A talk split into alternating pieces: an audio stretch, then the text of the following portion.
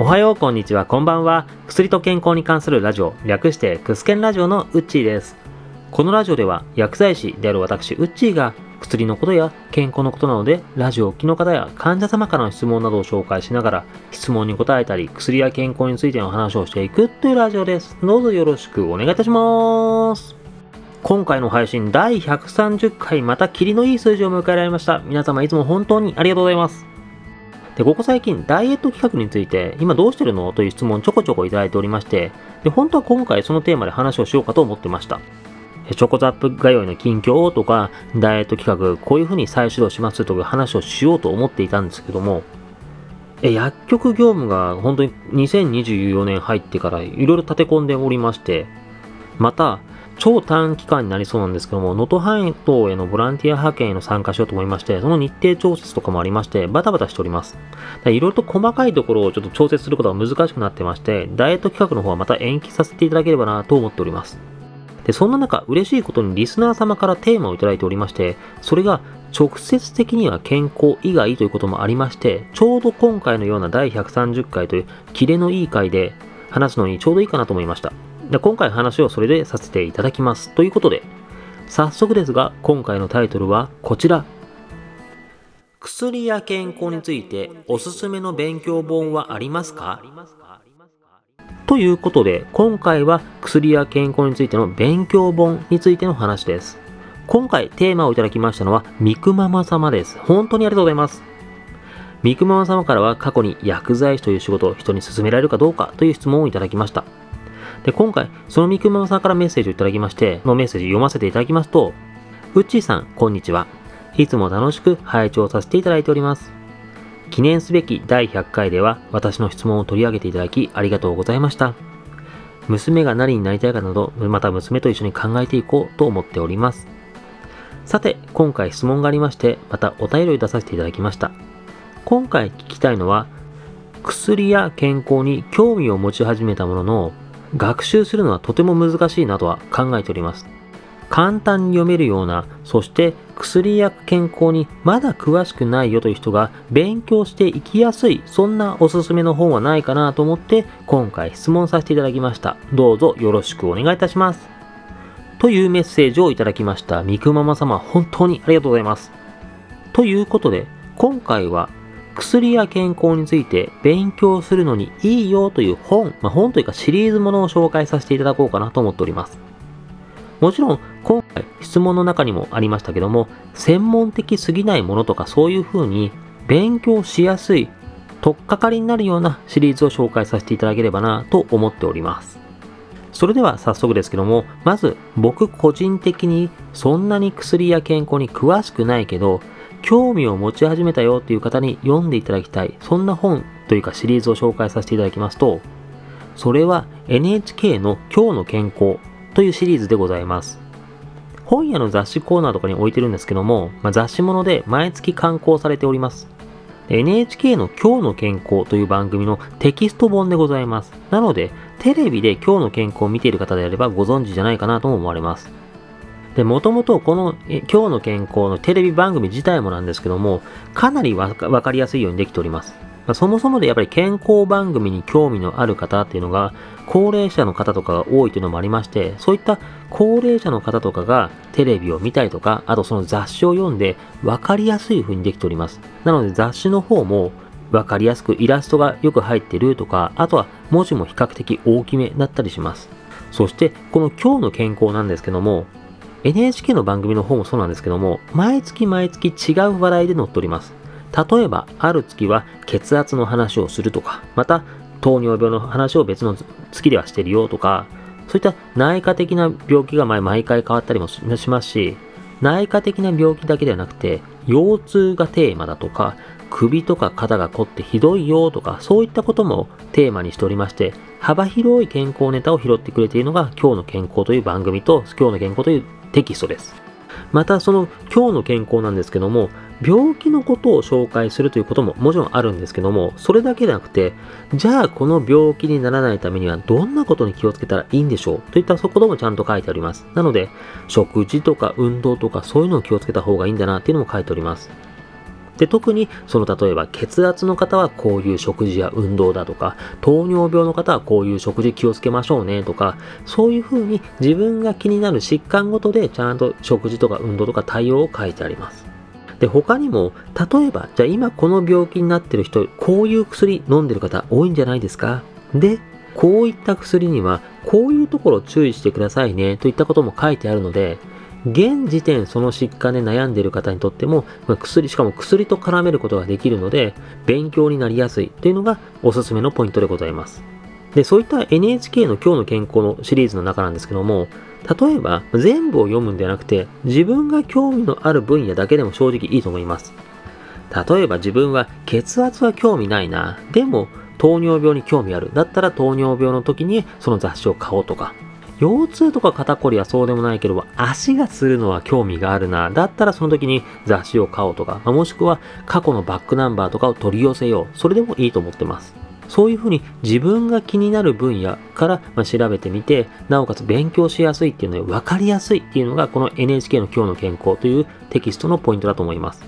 そして僕がこの今日の健康のテキストを進める最大のポイントというのが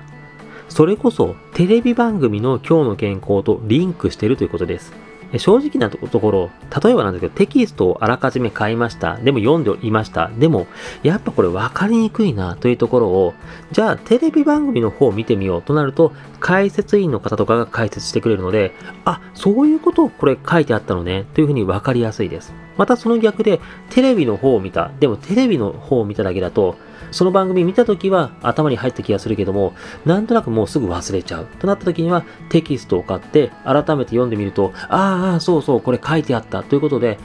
復習になるんですね。そういう意味で身につきやすい。ということで、テレビを見ると雑誌を読むで2パターンの勉強法ができるので、とてもわかりやすいし、身につきやすいというのがポイントだと思ってます。こういったところから僕は今日の健康シリーズをお勧めしております。で、ここまでが今日の健康に関する僕なりのおすすめの理由でございます。まあ、あと2シリーズ紹介させていただきますけども、次に紹介しますのは、まあ、これもちょっとシリーズとして紹介させていただきますけども、アチーブメント出版さんの薬に頼らず〇〇を下げる方法というシリーズの本でございます。例えば、この〇〇には血糖値とか血圧とか尿酸値とかいろいろ入ってくるんですけども、まあ、例えば、薬に頼らず血圧を下げる方法とか、薬に頼らず血糖値を下げる方法といった本でございます。でこのシリーズは本当個人的にはかなりお勧めしております。で、これ薬剤師が紹介する本で薬に頼らずって言ってるのどうなのと思われるかもしれませんけども、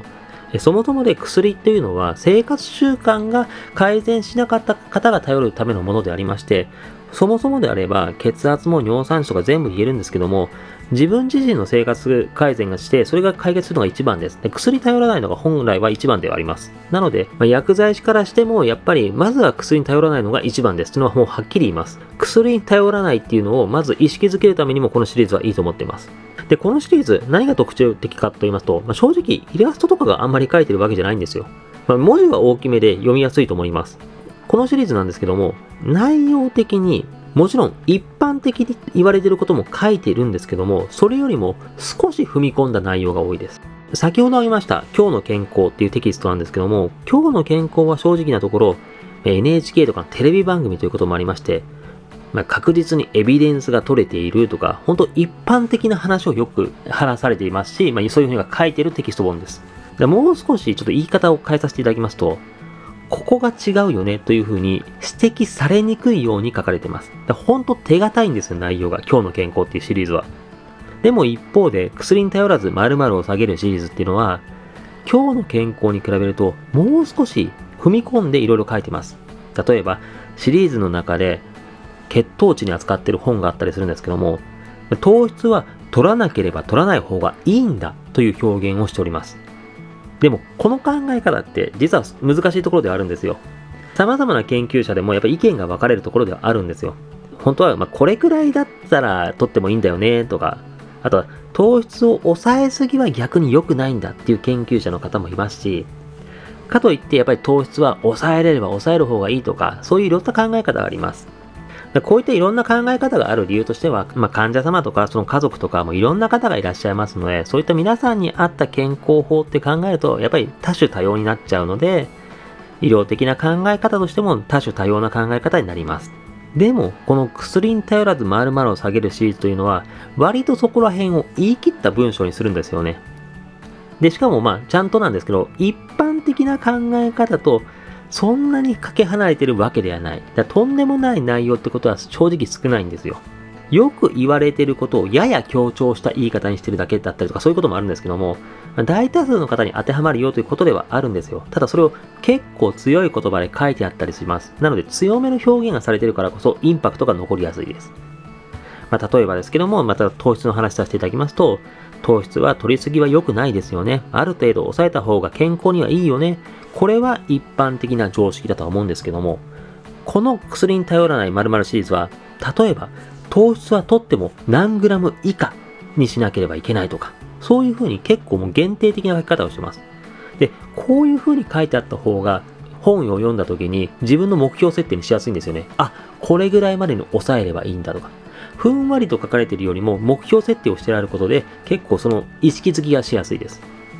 正直なところ、まあ、今日の健康とかにちょっとありがちな時があるんですけども、当たり前のことしか書いていない場合ですと、いやいや、こんなの分かってるし、そんなの常識でしょとなってしまうんですけども、でもこれって分かっちゃいるけどやらないっていう典型的なパターンに陥りやすいんですよ。皆様頭では知ってても、でもじゃあいざやろうとなると難しいですよね。そういうことですね。でも、強めな文章で書いてやると印象に残ります。なので、こういう風にした方がいいんだと言われると、じゃあやろうか。こういう風な風に目標設定しようかという風に意欲の向上につながりやすいのは特徴だと思います。そういった意味で、意欲の何か本当にしたい。例えば、運動をしたいとか、食事の注意をしたいという時とかには、しっかりと何グラム以下とか、もう設定されている本の方が良かったりします。まあ、そういうふうに限定されてる書き方をするからこそ、いやいや、さすがにこれおかしいでしょっていう思うところもたまにはあるんですけども、ただ大多数の方に当てはまる内容で書いてあったりするので、本当皆様に試してほしい内容とかがよく書いてあります。まあ、例えば食事の時ってどういうことを注意したらいいのかとか、運動の時ってどういうことを注意したらいいのかとかが、そこら辺がちゃんと結構しっかりと理論付けて書かれたりもしてます。なので、まず、健康で何かを気をつけたいなとかいう時の道しるべになりやすいのが、薬に頼らず〇〇を下げるシリーズだと僕は思っております。でもちろんこの〇〇の部分にはご自身が一番興味のある分野を選んでいただければなと思っております。それと最後になりますけども、もう一シリーズと言いますか、ある先生、中原康弘先生の本を紹介させていただきます。ただこの中原先生のシリーズに関しては、それこそ薬学とかをしっかり勉強した方向けのものではあります。なので難易度が先ほどまで挙げた2シリーズより高いです。僕は薬剤師の後輩ができた時とかに、どういうふうに薬学って勉強したらいいですかっていう、まあ、よく聞かれるんですけども、そういう時に進める本です。なので、どちらかというと若い薬剤師の勉強向けに僕が進めてる本ではあります。で中原先生の書籍は、例えば、処方がわかる医療薬理学とか、リベンジ薬理学といった数々の書籍あるんですけども、やっぱりどちらかというと医療系のコーナーに置いてあります。医療薬理学とか書き方して、やっぱ先ほどの2シリーズに比べると正直難しいです。ただ、若い薬剤師とかが勉強するにはもうもってこいだと思ってます。そういう薬剤師向けとしてはかなりわかりやすいです。イラストや図が多いということで目で見ればわかりやすいというのが特徴的なのと、あと中原先生の本って多くのものが一冊の中で広く浅く多くの分野を取り入れている本を書かれております。例えば一冊の中に血圧、糖尿、脳血管の病気、心臓の病気、癌だとか、ウイルス感染した時の抗生剤だとか、様々な分野を一冊の中にまとめてます。それがだいたい200何十ページとかなんで、まあ、1分野あたりがほんと数ページなんですよね。例えば血圧のこととかも数ページ分とかで書かれてるんですよ。で、もうその数ページがどんすごい内容濃いのかなと思うと、やっぱりその数ページは正直な話、広く浅くの内容になってます。で、一つの分野じゃなくて、しかも自分の興味のある分野以外のことも書かれてるから、勉強するの大変かな、難しいんじゃないかなと思われるかもしれませんけども、まあ、広く浅くなので、すごい難しいというところまでは書いてないんですけども、この一冊を何度も読むことで、体全体を勉強していけるっていうのが特徴的だと思います。前にどこかのエピソードで話したかもしれないんですけども、もう体っていうのは全身つながっております。え例えば腸が悪くなりました。でも腸が悪くなったことが脳にも悪影響を及ぼすよとか、糖尿病という病気になりました。じゃあこの病気って何が起きますか？となると、腎臓とか神経障害、目も良くないですよね。他にも肝臓も良くないですし、癌のリスクも上げちゃいますよね。というふうに、一つの病気で全身いろんなところに悪くなったりもしますし、一つが悪くなると別の分野も悪くなったりします。そういうふうに体ってどこでも繋がっております。なので、一箇所とか一部分だけじゃなくて、体全体とかを見た方がいいです。そういった時には、この中原先生の本がおすすめです。一冊の中でほんと広く浅く書いてあるので、この一冊を何度も何度も読むと、そのうちにだんだんだんだんと体全体だとか、薬の流れとか、そういうのが分かってきます。そういうふうになんか僕はこの一冊を何度も読み返してねっていうふうにいろんな後輩にも教えております。じゃあなんでその広く浅く書いてる方がいいのかって言いますと、まあ、もう少しちょっと例えばの話をしますと、まず心臓が悪くなると脳にも悪影響出ますよね。例えば心臓が悪くなると血液の流れが悪くなれば当然脳にも悪影響出ますよねっていう。っていうのが例えば心臓の方から書かれています。じゃあ今度脳の方からの記述を見ますと脳に影響を与える原因って何がありますか？肺とか心臓がありますよねっていう風に脳の方からはいろんな限定があってやっぱり心臓が悪いっていう風に書かれてるんですよね。なので両方向からの視点で勉強することができます。なので知識というのがつながりやすいです。体のことでもいろんな病気のことを見るのではやっぱり幅広く見ることができるので中原先生の本っていうのはそういう意味で幅広い視点を持てるのでお勧めしております。ただまあやっぱり何度もなりますけど中原先生の本はやっぱり医療系のところで本屋にも置いてあるということもありましてやっぱり専門的な用語とかがどうしても多いです。なのでやっぱりどうしても専門家向けにはなっております。ただもしも薬とか病気とかを勉強して体全体のことを見たいとかそういうふうに考えたい。興味を持った時には中原先生のイラストがとても多い本とかを選んでみるのを僕はお勧めしております。といったところで今回は3つのシリーズについて紹介をさせていただきました。1つ目は NHK の今日の健康2つ目は薬に頼らず〇〇を下げる本。といったシリーズ。そして3つ目は中原先生の本でございます。とはいえこういった本買うほどじゃないなという時は、ま、図書館にもよく置いてあったりしますので、図書館行くのをお勧めします。まあ、あとは今日の健康に関してはもう、まずテレビ番組見るところから始めてもいいんじゃないかと思います。で、テレビ見て、あ、こういうことやってる番組なのね。じゃあこれせっかくだからテキスト買ってみようかなっていう、そこからでもいいんじゃないかなと思っております。といったところが、今回の質問の返答とさせていただきます。今回はこんな感じです。どこかでワンポイントを挟もうかと思ったんですけども、挟む部分が正直ないなと思ったんで、今回ここで終わりにさせていただきます。誠に申し訳ございません。で、改めまして、三熊様、ご質問いただきまして、本当にありがとうございました。で、今日の健康とかは薬局に置いてはあるんですけども、で、そして実際患者様も読んでるので、興味引きやすいんだろうなってのは本当常々思ってます。ただ最近の流れとしては、やっぱり本とかで勉強する方よりも、